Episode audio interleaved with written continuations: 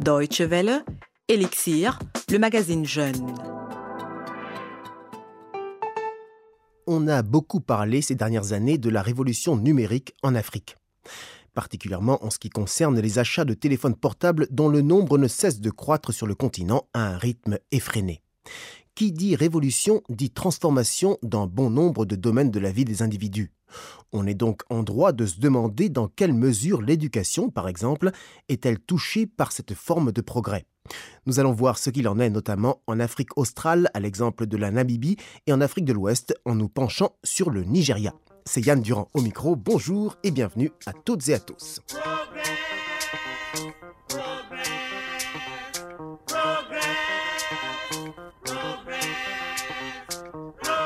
On commence en musique et puisque nous allons parler notamment du Nigeria, je vous propose d'écouter quelques mesures du légendaire batteur Tony Allen avec le groupe Africa 70 dans Progress, en français le progrès.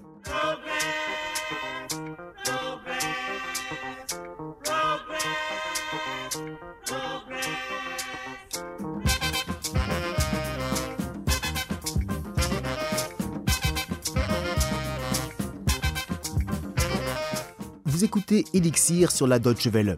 Les progrès en matière de technologie de l'information et de communication sont indéniables à l'échelle de la planète. Ils ont donc atteint également des contrées moins bien développées du point de vue du numérique, dont fait partie l'Afrique subsaharienne. Aujourd'hui, les avancées technologiques donnent lieu là aussi à des transformations dans le domaine de l'enseignement.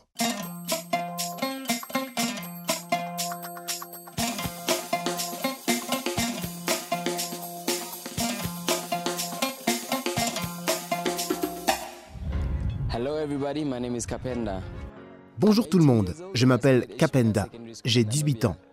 C'est ainsi que commence ce jeune Namibien son petit clip vidéo de présentation diffusé sur YouTube, le site bien connu de vidéos en ligne. En fait, le jeune homme utilise cette technologie pour récolter des fonds afin de pouvoir financer un stage dans les médias en Allemagne. Kapenda est donc à l'heure de notre époque technologique et pourtant il vit sur un continent qui a beaucoup de défis à relever en ce sens. Cela va de l'électricité aux profs de la vieille école qui refusent de vivre avec leur temps. Autant d'obstacles qui rendent difficile la mise à profit des nouvelles technologies les plus petites et les plus abordables. Kapenda vient juste de finir sa scolarité à Windhoek, la capitale de la Namibie. Son savoir-faire médiatique est le résultat de la révolution numérique qu'est en train de connaître le continent.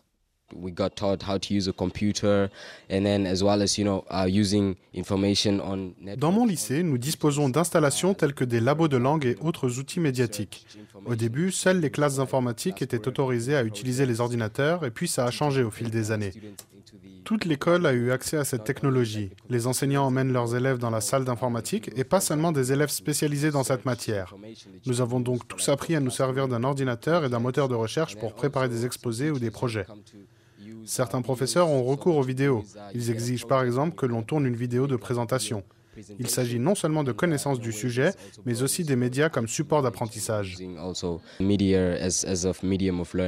Le jeune homme a fréquenté un lycée public de Windhoek. Selon lui, chaque école de la ville est dotée d'un laboratoire informatique, autrement dit une salle munie d'ordinateurs connectés à l'Internet.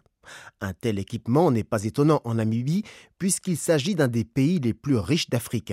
Mais l'expérience vécue par Kapenda à l'école, une exception il y a encore quelques années à l'échelle du continent, est en train de se démocratiser lentement dans d'autres régions.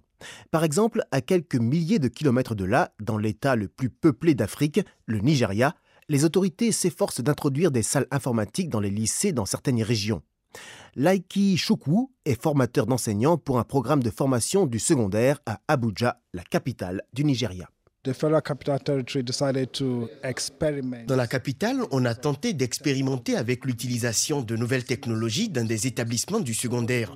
On a créé un laboratoire informatique muni de 20 ordinateurs dans une école dotée d'une connexion Internet. Et la première étape a été de former les enseignants parce qu'il est indispensable qu'ils maîtrisent les notions de base de l'informatique. Effectivement, ce sont eux, les enseignants, qui font office de premiers multiplicateurs, qui sont chargés d'aiguiller et de motiver les élèves dans leur apprentissage de l'outil informatique. Mais la plupart d'entre eux préfèrent rester fidèles à leur bonne vieille méthode, qu'ils connaissent bien et qui, à leurs yeux, ont fait leurs preuves. Laiki en est conscient et il sent bien, lui qui est au contact régulièrement de ses enseignants, qu'un autre aspect les rend réticents quand on leur parle de l'utilisation du progrès numérique en cours. Ils vont vous dire que leur salaire est déjà insuffisant et qu'on ne peut pas exiger d'eux qu'ils achètent un ordinateur portable. Donc quand on essaie d'instaurer l'idée des nouvelles technologies, on se heurte à un réflexe de résistance parce qu'ils pensent d'abord au coût. Ils pensent au coût et ils n'ont pas vraiment tort. Effectivement, on attend des profs qu'ils se procurent un laptop, un ordinateur portable, par leurs propres moyens. Or, la profession, ce n'est un secret pour personne, n'est pas synonyme de haut salaire, loin s'en faut. Pour un enseignant, un tel investissement demanderait des années d'épargne. Des fabricants d'ordinateurs comme Hewlett Packard, par exemple, proposent certes des crédits peu coûteux et à long terme adaptés aux besoins spécifiques des enseignants, mais ils peinent tout de même à motiver les pédagogues. Et de toute façon, les profs, dont tous ne sont pas réfractaires d'ailleurs, ne constituent pas le seul frein à la révolution numérique dans les salles de classe. Vous savez, quand le gouvernement essaye de mettre en place une nouvelle politique d'éducation, avec notamment l'introduction de moyens technologiques dans l'enseignement, je dis qu'il met la charrue avant les bœufs. Parce qu'avant de pouvoir parler de technologie dans les salles de classe, il faut d'abord parler d'accès à l'électricité le manque d'électricité peut constituer un élément susceptible de démoraliser ceux qui se sont donné pour objectif d'augmenter dans les pays africains les possibilités d'accès à l'informatique et à l'Internet. Mais des solutions technologiques se développent localement.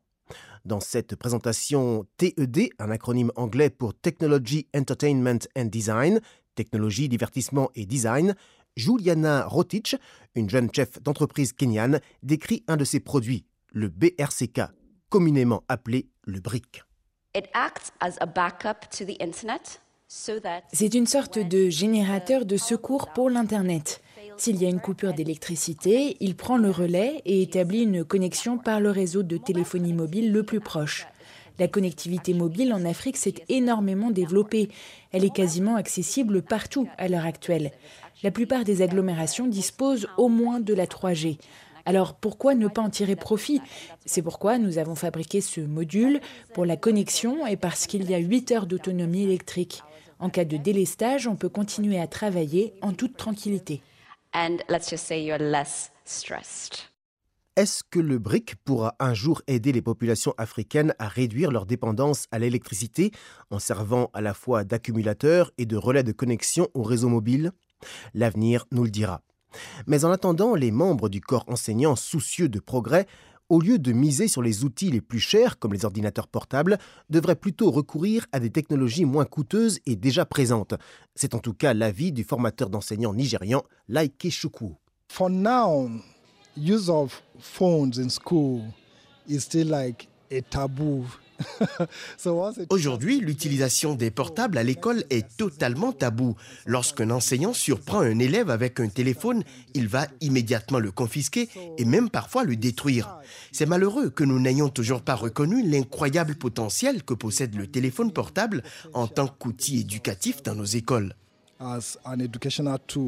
Comme Juliana Rotich le disait dans sa présentation TED tout à l'heure, la connectivité mobile est quasiment accessible dans toute l'Afrique. Et s'il est vrai qu'en proportion, peu de personnes possèdent un smartphone, le marché de ces téléphones portables à écran tactile et adapté à l'Internet devrait doubler ces quatre prochaines années.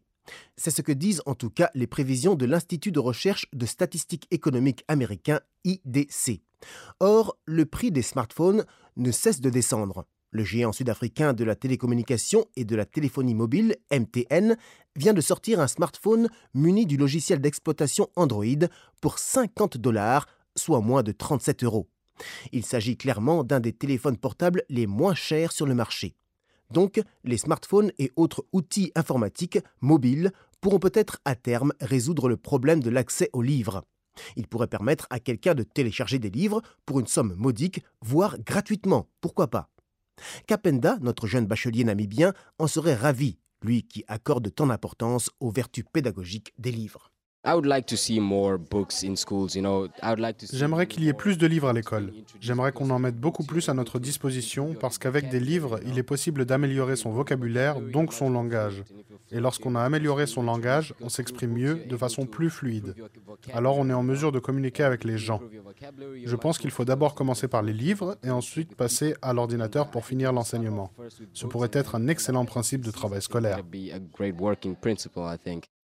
Un principe auquel beaucoup d'enseignants africains adhèrent sûrement, sachant que l'évolution technologique ne remet en aucun cas leurs compétences et leur importance en question, comme l'affirme David Mouya, professeur kenyan. Ce n'est pas magique. Le vrai magicien, c'est le professeur. C'est lui qui va utiliser la technologie comme par enchantement. La technologie ne remplacera jamais l'enseignant. Peu importe comment les politiques d'enseignement se développeront dans les détails, une chose est sûre, l'accès accru aux nouvelles technologies constitue une vraie opportunité d'améliorer l'éducation et l'enseignement rapidement. Une opportunité que l'Afrique serait folle de ne pas saisir. Merci à Chiponda Chimbelu qui a recueilli ces témoignages pour la Deutsche Welle. Voilà, c'est la fin de ce numéro d'Elixir. Merci de l'avoir suivi. Vous accédez au podcast comme d'habitude sur notre site internet dw.de slash français rubrique podcast. Pour clore cette émission, un peu de musique. J'ai choisi le groupe congolais Lopango Yapanga qui chante dans Mponda Congo un appel au réveil des jeunes, notamment pour développer leur pays, la RDC. Cela pourrait passer aussi par l'utilisation accrue des nouvelles technologies. Pourquoi pas? À très bientôt. Salut. Bayebisinga bosa na mboka wana yango. Fanana oyo na mputu sala makambo mayo. Nga nazongiseli bango kongo kino liwa. Nakobundela bosembo mpo na bandeko banga. Makila mazali kotanga mokili eboyi komona. Liwa ya moto moyindo ezali eloko pamba. Lelo batindi yo oboma ndeko na yo. Lobi bakotinda mosusu aya koboma yo. Bi mwana ozali na yo kaka litanga moko ya mai.